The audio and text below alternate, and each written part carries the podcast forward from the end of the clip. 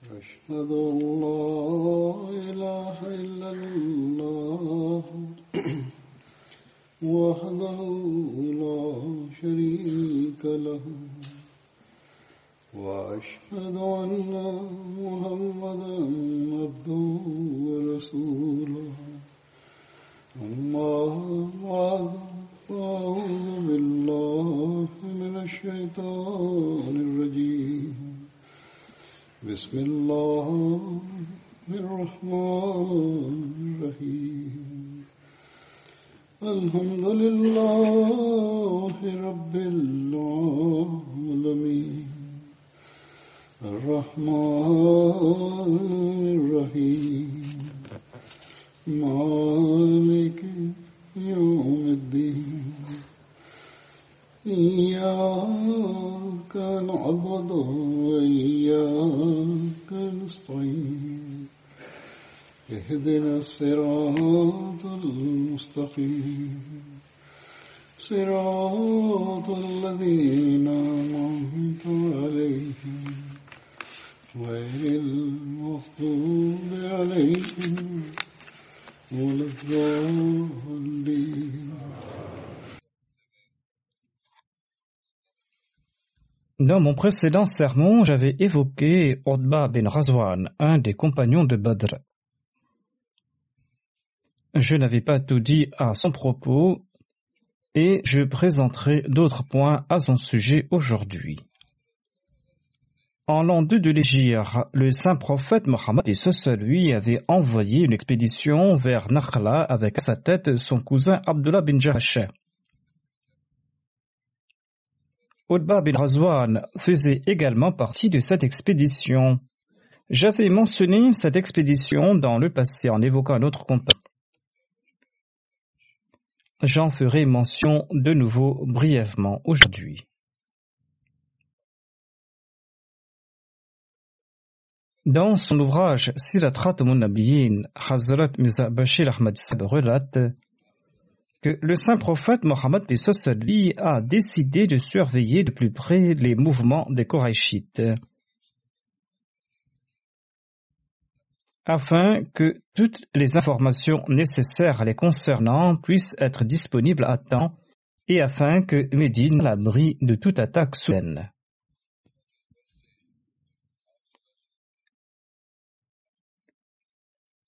Ainsi donc, le prophète Mohammed lui a rassemblé un groupe de huit muhajirin. Par sagesse, il avait choisi des hommes appartenant à différentes tribus des Korachites, de sorte qu'il fut plus facile d'obtenir des renseignements sur les complots des Korachites. Et le saint prophète Mohammed lui a nommé son cousin paternel Abdullah bin Jahash au poste de commandant de ce détachement. Le saint prophète Mohammed lui n'avait même pas informé le commandant de ce détachement de droit où il sera envoyé et le but de sa mission. Au moment de leur départ, le saint prophète Mohammed lui lui a remis une lettre scellée et il a déclaré Cette lettre contient les instructions nécessaires à votre intention. Et le saint prophète Mohammed lui a déclaré Ayant parcouru une distance de deux jours de Médine dans telle direction, ouvrez la lettre et agissez conformément aux instructions qui y sont stipulées. Après avoir parcouru deux jours de voyage de Médine, Abdullah a ouvert les instructions du saint prophète Mohammed soit lui qui étaient les suivantes. Il a déclaré Dirigez-vous vers la vallée de Nakhla en If et obtenez des informations sur les Korachites et revenez avec les nouvelles à ce sujet. Le saint prophète Mohammed avait donné d'autres instructions au bas de la lettre. Il a déclaré que après que vous ayez connu l'objectif de cette mission, si un de vos compagnons hésitait à vous accompagner et s'il souhaitait revenir à Médine, eh bien, il sera autorisé à le faire. Si un de vos compagnons hésiter à accomplir cette mission après qu'il ait compris l'objectif de cette mission, eh bien, il sera autorisé à retourner à Médine. C'est-à-dire qu'il ne sera pas forcé à accomplir cette mission, En tout cas, il aura la permission de retourner à Médine. Abdullah a lu les instructions à ses compagnons. Ses compagnons qui ont unanimement affirmé que nous nous présentons volontiers pour ce service. Ensuite, le détachement s'est rendu à Nakhla. Saad bin Abi et Utba bin Razwan ont perdu leurs chameaux en cours de route et ils se sont séparés de leurs compagnons pour aller chercher leur monture. Malgré tous leurs efforts, ils n'ont pas été en mesure de rejoindre leurs compagnons. Et il ne restait que six personnes dans ce détachement.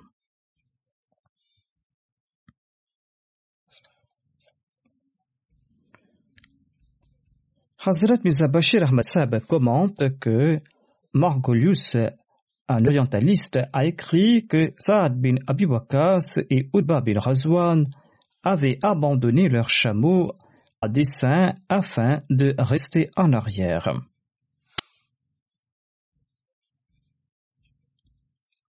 Cependant, chaque incident de la vie de ces fidèles serviteurs de l'islam prouve leur bravoure, déclare Hazrat Musa Bashir Ahmad.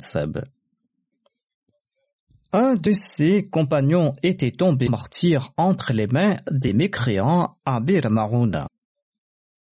Et le deuxième compagnon avait participé dans diverses batailles très dangereuses pour conquérir en fin de compte l'Irak. Faire pareille supposition ne prouve que l'ellipsie de Margolius. Et d'ailleurs, cet auteur, cet orientaliste, dès que son livre est exempt de tout préjugé.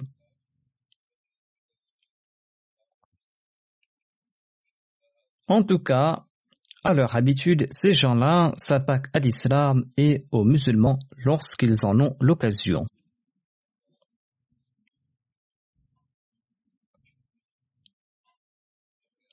Je me tourne de nouveau vers l'incident en question. Ainsi donc, ces quelques musulmans sont arrivés à Nakhla et ils ont commencé leur mission, leur mission qui était de s'informer sur les intentions et les mouvements des mécréants de la Mecque. Ils avaient l'intention de savoir si les mécréants avaient ourdi des complots contre les musulmans ou pas.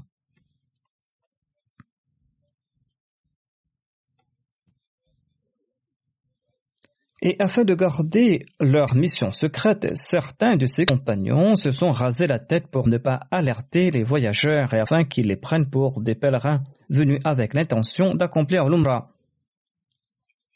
Cependant, ils étaient à peine sur place quand une petite caravane des Korachites est arrivée soudainement.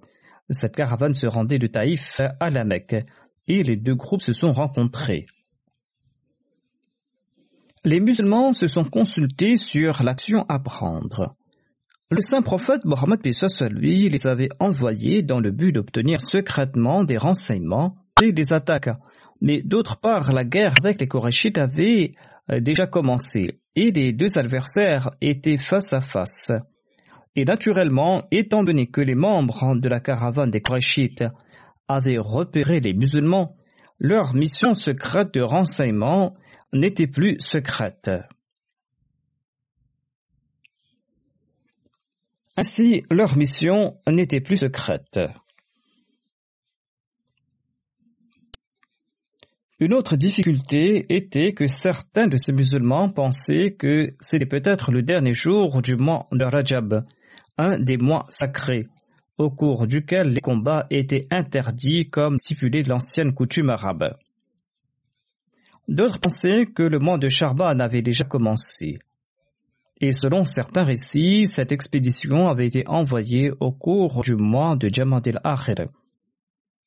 Et il avait un doute sur le fait de savoir si c'était un jour de Jamad al-Akhir ou de Rajab.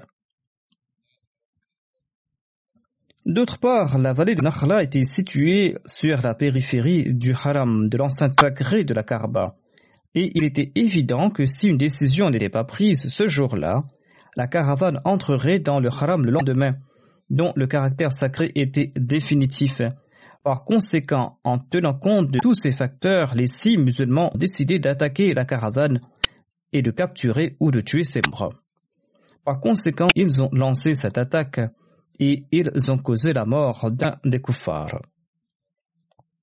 Deux autres mécréants ont été capturés et le quatrième s'est échappé et les musulmans n'ont pas réussi à l'attraper. Par la suite, les musulmans ont saisi les biens de la caravane. Puisqu'un homme appartenant au Qurayshite s'était échappé et que la nouvelle de cette attaque allait arriver rapidement à la Mecque, Abdullah bin Jarash et ses compagnons sont rapidement rentrés à Médine avec le butin.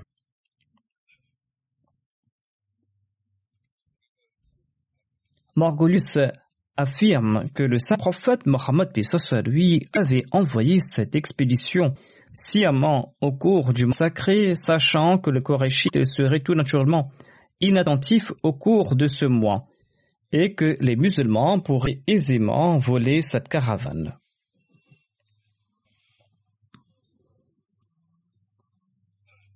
Cependant, toute personne de bon sens comprendra qu'on ne peut pas envoyer un tout petit détachement aussi loin pour s'attaquer à une caravane.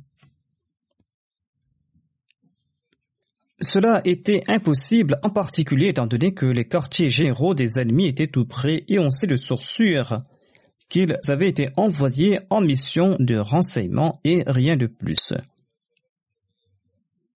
Et le saint prophète Mohammed lui était extrêmement fâché quand il a su à propos de l'attaque lancée par les musulmans. Et lorsqu'ils se sont présentés au saint prophète, paix soit lui, et qu'ils lui ont expliqué ce qui s'était passé, le saint prophète, paix soit lui, était très fâché et il a déclaré Je ne vous avais pas permis de vous battre au du massacré et le saint prophète Mohammed lui a refusé de prendre sa part du butin. Abdullah et ses compagnons ont ressenti un remords et une honte extrême. Ils se sont dit qu'ils étaient ruinés étant donné qu'ils avaient attiré la colère de Dieu et de son prophète. Les autres compagnons les ont réprimandés pour leur action.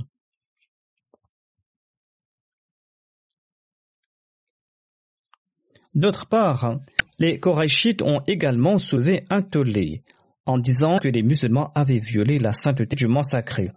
Étant donné que celui qui avait été tué, qui se nommait Amr bil Hadarmi, était un chef de clan, étant donné qu'il était aussi un allié de Babin Rabia, un des chefs de la Mecque, cet événement a enflammé les Korachites.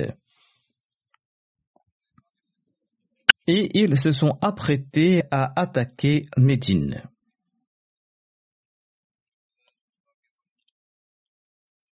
Cette attaque au cours du mois sacré avait causé du bruit à la fois parmi les musulmans et les mécréants. Et finalement, un verset du Saint-Coran a été révélé à ce propos. Et ce verset a soulagé les musulmans. Il est dit dans ce verset Yas'alunaka harami fihi قل قتال فيه كبير وصد عن سبيل الله وكفر به مسجد الحرام وإخراج أهله منه أكبر عند الله. والفتنة أكبر من القتل. ولا يزالون يقاتلونكم حتى يردوكم عن دينكم إن استطاعوا.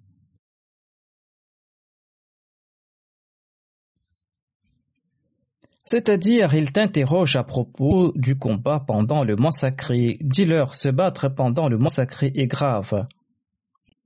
Mais aux yeux d'Allah, il est encore plus grave d'empêcher les hommes de suivre la voie d'Allah, de se montrer ingrats envers lui et d'empêcher les croyants de se rendre à la sainte mosquée et d'en expulser ses vrais ayants droit et la persécution est un crime encore plus grave que le fait de tuer. Aux musulmans, les mécréants ne cesseront pas de vous combattre jusqu'à ce qu'ils vous aient détourné de votre foi s'ils peuvent le faire.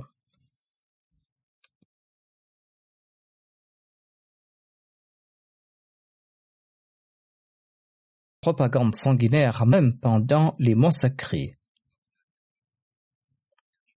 Voire ils étaient encore plus actifs dans leur dessin au cours de ces mois sacrés. Ils profitaient des rassemblements et des voyages qui avaient lieu au cours de ces mois pour mener ces campagnes.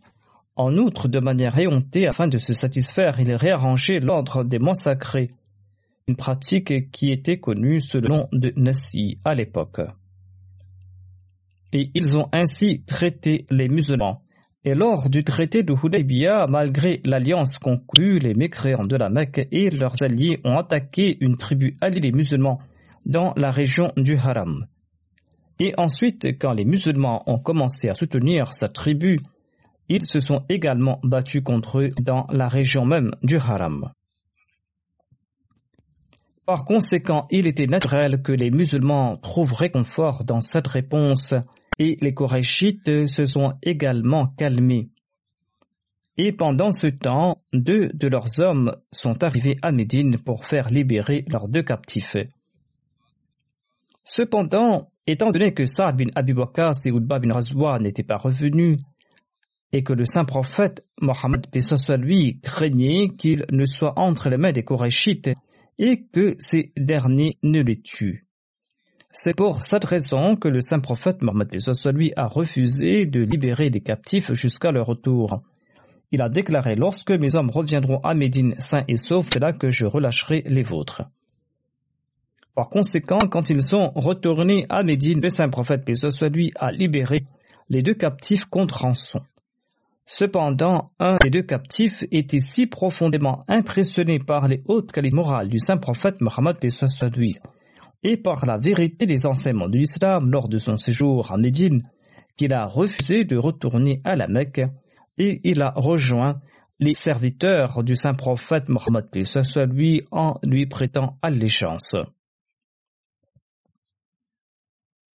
Et en fin de compte, il est tombé à martyr à Maroun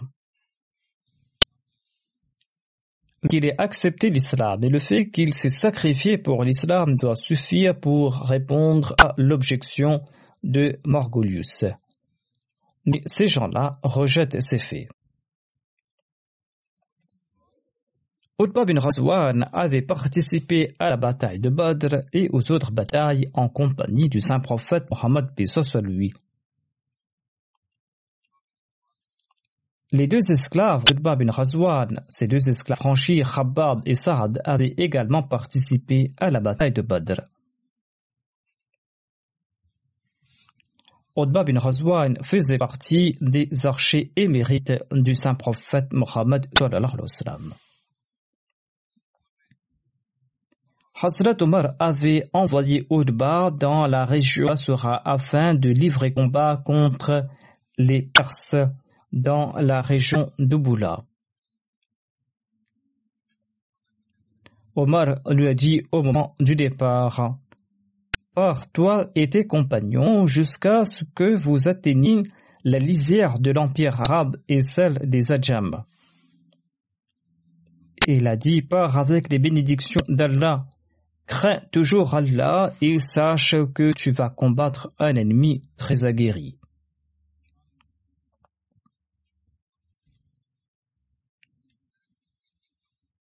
Il a ajouté J'ai l'espoir qu'Allah t'aidera contre eux. Le calife Omar a ajouté J'ai écrit à Rala bin Hadrami afin qu'il t'aide par l'entremise d'Arfaja bin Harsama. Arfaja, qui est un guerrier d'expérience et il maîtrise l'art de la guerre. Omar a ajouté Demande-lui conseil invite les gens vers Allah. Accepte la conversion de celui qui t'écoute et impose la dizya sur celui qui ne se convertit pas. Il doit à la payer de son propre chef et de sa main, et utilise l'épée contre celui qui n'accepte pas ses conditions. C'est-à-dire qu'il faut livrer combat contre celui qui ne veut pas payer la jizya et qui ne souhaite pas non plus abandonner sa religion et se convertir à l'islam, mais qui insiste à combattre les musulmans. Ensuite, le calife Omar lui a dit Encourage les tribus arabes que tu croises en route à accomplir le djihad et sois vigilant concernant l'ennemi et crains Allah ton Seigneur. Le calife Omar a envoyé Utba à Basura avec 8 soldats. Il lui a envoyé des renforts par la suite. Utba a remporté la victoire à Ubullah et il a tracé les frontières de la ville de Basura. Il était le fondateur de cette ville et c'est lui qui l'avait peuplée. Quand Omar bin Khattab avait choisi Utba comme gouverneur de Basura, eh bien, ce dernier se trouvait au lieu dit Khariba. Khariba, qui était une ancienne ville persane, dont le nom persan était Warshata Bas, Urshir. Les Arabes l'avaient nommé Khariba et c'est là que s'était tenue la bataille de Jamal. Utba a informé le calife Omar que les musulmans avaient besoin d'un lieu pour passer l'hiver et pour résider après leur retour de la bataille. Le calife Omar lui a demandé de se réunir dans un lieu où il y a de l'eau et du pâturage pour les animaux. Il doit trouver un endroit où il y a de l'eau et du pâturage pour les animaux. Sur ce, Otba a choisi Basura où les musulmans ont bâti des maisons faites de bambou. Otba a aussi bâti une maison de bambou. Cela s'est fait en l'an 14 de l'Égypte. Et Utba a construit la maison de l'émir tout près de la mosquée sur un terrain ouvert. Quand il partait au combat, ils démolissaient leurs maisons de bambou et rangeaient les bambous, et quand ils retournaient, ils reconstruisaient de nouveau leurs maisons. Par la suite, les gens ont commencé à bâtir des maisons en dur dans la région. Utba a ordonné à Mahjan bin Adra de jeter les fondations de la mosquée principale de Basura, mosquée qu'il a bâtie avec du bambou. Ensuite, Utba est parti accomplir le Hajj et il a choisi Mujashi bin Musoud comme son remplaçant et il lui a demandé de camper dans la région de l'Euphrate et il avait choisi Mourira bin Shorba comme imam pour la prière. Utba est parti voir le calife Omar pour l'informer qu'il souhaitait démissionner comme gouverneur de Basura et il lui a demandé de nommer quelqu'un d'autre à sa place étant donné que la tâche lui était difficile. Omar n'a pas accepté sa mission. Sur ce, Utba a prié. Selon un récit, il a prié Allah, fait que je ne retourne pas de nouveau dans cette ville. Et on raconte qu'il est tombé de sa monture et qu'il est décédé en l'an 17 de l'Égypte lorsqu'il retournait vers Basra de la Mecque. Cet accident a eu lieu au lieu dit Madan bin Sulaim. Selon un autre récit, il est décédé en l'an 17 de l'Égypte au lieu dit Rabza.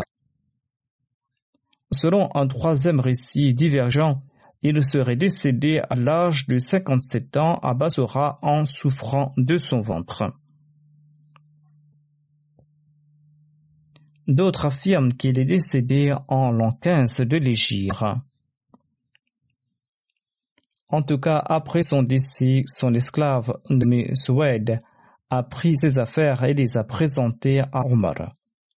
Oudba est décédé à l'âge de 57 ans. Il était grand de taille et il était beau. Khalid bin Omar Adawi relate Oudba bin Razwan s'est adressé à nous. Il a loué Allah et ensuite il a déclaré Le monde annonce qu'il tire à sa fin le monde a tourné son dos brusquement, c'est-à-dire que le jour dernier est proche. Il a ajouté, il ne reste pas grand-chose du monde à l'instar de ces quelques gouttes qu'on laisse au fond d'un récipient. Vous allez bientôt partir vers un monde éternel, c'est-à-dire la vie d'ici-bas est éphémère. Tentez de vous réformer on raconte qu'une pierre sera lancée du haut de la fosse de l'enfer et que cette pierre n'atteindra le fond qu'après soixante-dix ans. Par Allah, cet enfer sera certainement rempli, c'est-à-dire que les pécheurs y seront jetés. Il a dit, profitez donc de la vie et accomplissez de bonnes œuvres. Il a ajouté, il existe une distance de 40 ans entre les deux portes du paradis. Et un jour viendra lorsque le paradis sera rempli de gens. Il a ajouté que nous étions sept en compagnie du saint prophète Mohammed Parfois, nous n'avions rien à manger sauf des feuilles d'arbre, c'est-à-dire qu'ils étaient passés par des moments très difficiles. Il ajoute, nous consommions des feuilles tant et si bien que le coin de nos bouches s'était blessé. J'ai trouvé une fois une couverture que j'ai divisée en deux. J'ai offert l'autre moitié à Sa'ad bin Malik, c'est-à-dire qu'il n'avait même pas de quoi se recouvrir. Il ajoute J'ai utilisé cette moitié comme pagne pour m'entourer le corps et j'ai offert l'autre moitié à Sarad. Cependant, aujourd'hui, on se lève le matin et l'on devient le gouverneur d'une ville. Je demande la protection à Allah contre toute expression de supériorité. Je suis tout petit aux yeux d'Allah et je prie pour rester humble. Étant donné que la situation a changé et que vous vivez dans l'aisance, vous avez davantage de soucis à vous faire. Il ajoute toute Naboua dans le passé a connu le déclin et cette Naboua s'est transformée en royauté. Saisissez cette réalité et les dirigeants après nous doivent avoir de l'expérience. C'est-à-dire que les musulmans vont aussi sombrer dans le matérialisme et vous constaterez que mes paroles vont s'accomplir. Or, vous devez toujours vous consacrer à Dieu et à la spiritualité. Et c'est par ce faire que vous allez au paradis. Le prochain compagnon de ce sermon se nomme Sa'ad bin Obada. Saad bin Obada appartenait à la branche Banu Sarada de la tribu Hazraj. Le père de Saad se nommait Obada bin Zulaim et sa mère se nommait Amra. Elle était la troisième fille de Masoud bin Kais. Elle avait aussi prêté allégeance au saint prophète Mohammed sallallahu alayhi. Saad bin Obada était le cousin de Saad bin Zubair Ash'ali qui était aussi un compagnon de Bada. Saad bin Ubada avait deux épouses. La première se nommait Razia bin Saad. Elle a donné naissance à Saïd, Muhammad et Abdurrahman.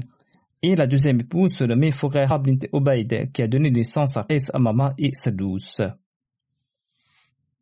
Madous bint Obada était la sœur de Saad bin Obada. Elle avait aussi prêté allégeance au saint prophète Mohammed lui avait embrassé l'islam.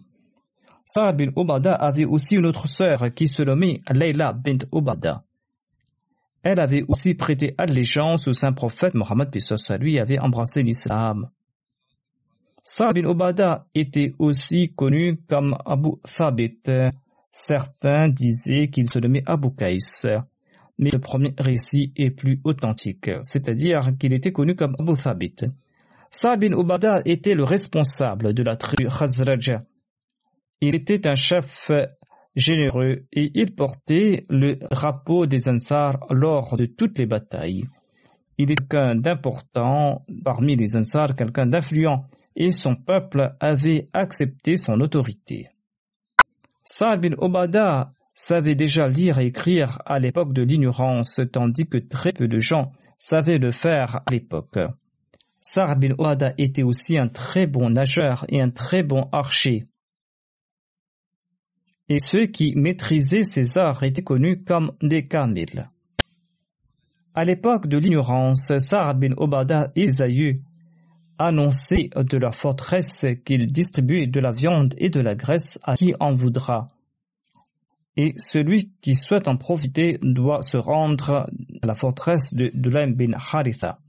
Isham bin Urwa raconte que son père a relaté j'ai entendu Saad bin Obada annoncer de sa forteresse qu'il offrait de la viande et de la graisse animale à celui qui en voudra. C'est-à-dire qu'il distribuait de la viande après avoir tué ses animaux. Et son fils aussi en faisait de même.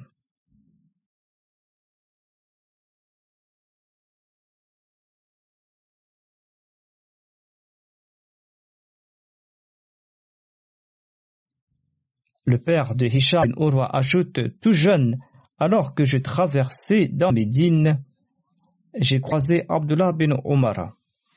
Abdullah bin Omar est vers ses terres à Alia, dans les situés environ 8 de Médine dans la direction du Neige. Abdullah bin Omar m'a dit, Oh là jeune homme, viens ici. Est-ce que tu entends quelques voix de la forteresse de Sarad bin Obada La forteresse était en effet proche.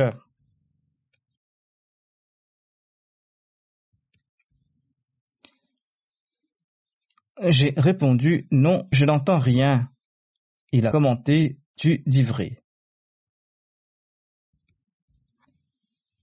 Ainsi donc, après ça, bin Obada, on ne faisait plus montre de la même générosité que la sienne. C'est pour cette raison qu'Abdullah bin Omar l'avait interrogé à ce propos. Nafé rapporte que lorsque Abdullah bin Omar est passé à côté de la forteresse de Sarad bin Obada, il a demandé ceci est la maison de ses aïeux. Une fois par an, quelqu'un y annonçait celui qui souhaite manger de la viande et de la graisse doit se rendre à la maison de Doulaï. Et lorsque ce dernier est décédé, Obada faisait cette annonce et Saad en faisait de même après Obada. Ensuite, Qais bin Saad en faisait de même, et était le plus généreux d'entre tous. Ainsi donc, selon ce récit, cette pratique a été perpétuée par ses enfants, mais cela n'a pas duré par la suite.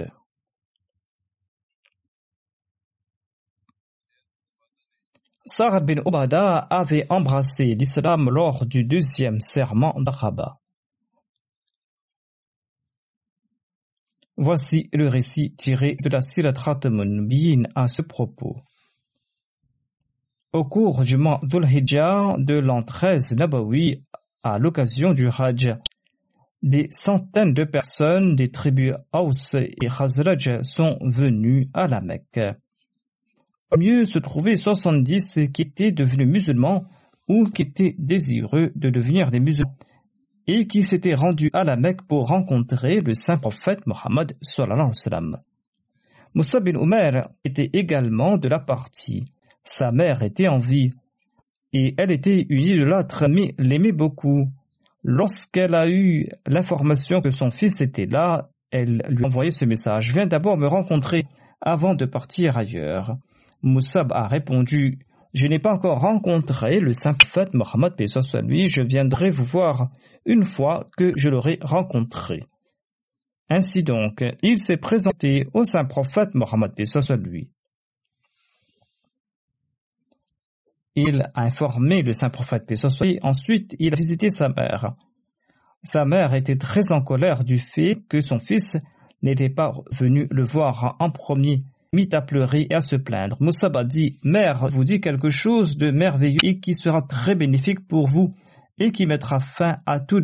Elle a demandé qu'est-ce que c'est? Et Moussab a répondu doucement, abandonnez le culte des idoles et devenez musulmane et croyez dans le saint prophète Muhammad Sa mère était une fervente idolâtre et dès qu'elle a entendu cela, elle a commencé à faire du bruit en disant Je jure par les étoiles je n'entrerai jamais dans votre religion. Et elle a signalé à ses proches de capturer Moussab, mais celui-ci a pu s'échapper. Le saint prophète Mohammed Pesos, lui, avait été informé de la venue des Ansar par Moussab et de quelques-uns d'entre eux. Quelques-uns avaient rencontré individuellement le saint prophète Mohammed Pesos, lui. Mais à cette occasion, une réunion privée et collective était nécessaire. C'est pour cette raison qu'après les rites du Hajj, les dates du milieu du mois de Dhul Hijjah ont été fixées à cet effet. Ce jour-là, vers le milieu de la nuit, tous ces gens devaient rencontrer le saint prophète Mohammed lui dans la même vallée que l'année dernière, afin qu'une réunion privée puisse se tenir dans la paix et dans l'attention complète. Et le saint prophète a ordonné aux Ansar, ne venez pas en groupe, mais arrivez par paire dans la vallée à leur convenu. Et ne réveillez pas ceux qui dorment et n'attendez pas ceux qui sont absents. Ainsi donc, à la date fixée, dans la nuit, quand environ un tiers de la nuit s'était écoulé, le saint prophète Mohammed lui a quitté son domicile. Il était accompagné de son oncle Abbas. Abbas qui était encore un idolâtre, mais qui aimait le saint prophète Mohammed Et il était un des chefs de la famille des Hashim. Et les Ansar n'ont pas tardé à arriver par paire ou individuellement. Ils étaient 70 des tribus d'Aus et de Khazraj. Au tout début, Abbas, l'oncle du saint prophète Mohammed lui a déclaré il a déclaré au Khazraj Mohammed est vénéré et aimé au sein de sa famille et jusqu'à ce jour sa famille a assuré sa protection. Et en cas de danger, elle s'est toujours tenue à ses côtés. Mais maintenant, Mohammed a l'intention de quitter votre pays et d'habiter chez vous. Ainsi, si vous souhaitez l'accueillir chez vous, vous allez devoir le protéger et vous allez devoir faire face à tous ses ennemis. Si vous êtes prêt pour cela, tant mieux. Sinon, donnez une réponse franche car la franchise est meilleure. Al-Bara bin Marour, un homme âgé et influent de la tribu des Ansar, a déclaré Au Abbas, nous avons entendu ton discours, mais nous aimerions entendre le saint prophète Mohammed lui de sa propre langue bénie, afin qu'il puisse nous exposer la responsabilité qu'il souhaite nous imposer. Sur ce, le saint prophète Mohammed lui a récité quelques versets du Saint-Coran et il a décrit brièvement les enseignements de l'islam. Et tout en faisant allusion aux droits d'Allah et aux droits de ses serviteurs, le saint prophète lui a déclaré Mon unique souhait est que vous me traitiez de la même manière que vous traitez et protégez vos proches. Lorsque le saint prophète lui a achevé son discours, selon la coutume, de l'Arabie, Al-Bara bin Mahrour a pris la main du saint prophète Mohammed soit lui dans la sienne et il a déclaré Ô messager d'Allah, nous jurons par Allah qui vous a envoyé avec la vérité, que nous vous protégerons, car nous avons grandi à l'ombre des épées. Il n'avait encore terminé sa phrase quand Abul Haythama bin Tayhan a intervenu et il a déclaré Ô messager d'Allah, nous avons de longues relations avec les Juifs de Yathrab. En vous soutenant, nous allons briser nos relations avec eux. Nous avons peur que vous nous quittiez et retourniez dans votre pays natal quand Allah vous accordera la victoire. Et nous n'aurons plus d'alliés, ni ici ni là-bas. Le saint prophète Mohammed lui s'est arrière et il a déclaré Non, non, cela n'arrivera jamais, car votre sang est le mien. Vos amis sont mes amis et vos ennemis sont mes ennemis. Abbas bin Ubada al-Ansari a regardé ses compagnons et a déclaré Ô oh, mon peuple, comprenez-vous le but de ce traité et de cette promesse? Cela signifie que vous devez vous préparer à affronter tout le monde, peu importe qui c'est, et être prêt à offrir n'importe quel sacrifice. Les Médinois ont demandé Oui, nous comprenons euh, cela. Mais ô messager d'Allah, que recevrons-nous en retour? Le saint prophète Mohammed lui a répondu Vous recevrez le paradis d'Allah, qui est la plus grande de toutes ses récompenses. Ils ont déclaré à l'unisson Nous sommes d'accord avec ce marché. Ô messager d'Allah, tendez votre main. Le saint prophète Mohammed lui a sorti sa main bénie et ce groupe de 70 dévots s'est vendu à lui dans un pacte de défense. Le nom de cette alliance est la seconde Bayra d'Araba. Quand la Bayra eut lieu, le saint prophète Mohammed lui a déclaré Moïse a nommé douze chefs de son peuple. Douze chefs qui ont agi comme superviseurs et comme protecteurs. Je souhaite également nommer douze parmi vous. Ils seront comme les disciples de Jésus pour moi et ils seront responsables devant moi à l'égard de leur peuple. Proposez-moi les noms des hommes dignes parmi vous. Ainsi, douze noms ont été proposés et ils ont été approuvés par le saint prophète Mohammed lui, qui a nommé chacun d'entre eux comme superviseur d'une tribu en expliquant leurs devoirs. Pour certaines tribus, le saint prophète lui a nommé deux chefs. Après la nomination de ces derniers, Abbas bin Abdel Mutlib, l'oncle du saint prophète Mohammed lui, a demandé aux Ansar d'être vigilants en raison de la surveillance des espions des Korachites. Il ne fallait pas qu'on sache à propos de ce pacte car cela causera des ennuis. Il était en train de prodiguer ses conseils lorsqu'un espion qui se cachait là-haut, en haut de la vallée, a annoncé Ô Korachites, Mouzammam, qu'Allah nous en préserve, et ses apostats ont conclu un pacte contre vous. Ceci a troublé tout le monde, mais le saint prophète, paix soit lui, était tout à fait serein. Et le saint prophète Mohammed, soit lui, leur a demandé de partir individuellement ou en groupe de deux. Abbas bin Nadla al-Sari a déclaré Ô envoyé d'Allah, nous n'avons peur de personne. Si vous nous donnez l'ordre, eh bien, nous attaquerons les Korachites le lendemain matin et nous leur ferons goûter le fruit de leur persécution. Le saint prophète, paix soit lui, a répondu Non, je n'ai pas encore reçu la permission à ce propos. Retournez silencieusement dans vos tentes.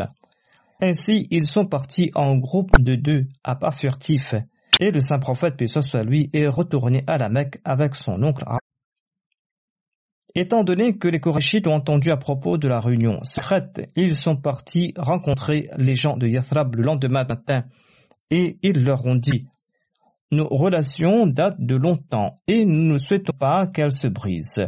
Cependant, nous avons entendu que vous avez conclu un pacte hier soir avec Mohammed. Qu'en est-il vraiment? Étant donné que les polythéistes parmi les Aurs et les Khazraj ignoraient tout de cette affaire, ils en étaient fort surpris et ils ont nié le tout. Abdullah bin Rubayy bin Saloul, qui était devenu plus tard le chef des hypocrites, était aussi présent dans ce groupe. Il a répondu Il n'y a rien de tel, il est impossible que les gens de Yathrab accomplissent quelque chose d'important à mon insu. Ceci a dissipé le doute des Korachites et ils sont retournés. Après quelque temps, les Ansars sont euh, retournés vers Yathrab. Mais après leur départ, les Korachites ont su qu'ils avaient conclu un pacte avec le saint prophète Mohammed lui. Sur ce, certains d'entre eux les ont poursuivis. La caravane était partie, mais Sa'd bin Obad est resté en arrière pour quelques raisons. Ils l'ont attrapé et ils l'ont tabassé sur le sol rocailleux de la Mecque et ils l'ont tiré par les cheveux. Jubair bin Motrim et Harith bin Harb, qui connaissaient Sa'd bin Obada, l'ont libéré d'entre les mains de ces tortionnaires. Dans mon prochain sermon, je mentionnerai d'autres faits à propos de Sa'd bin Obada, Inshallah.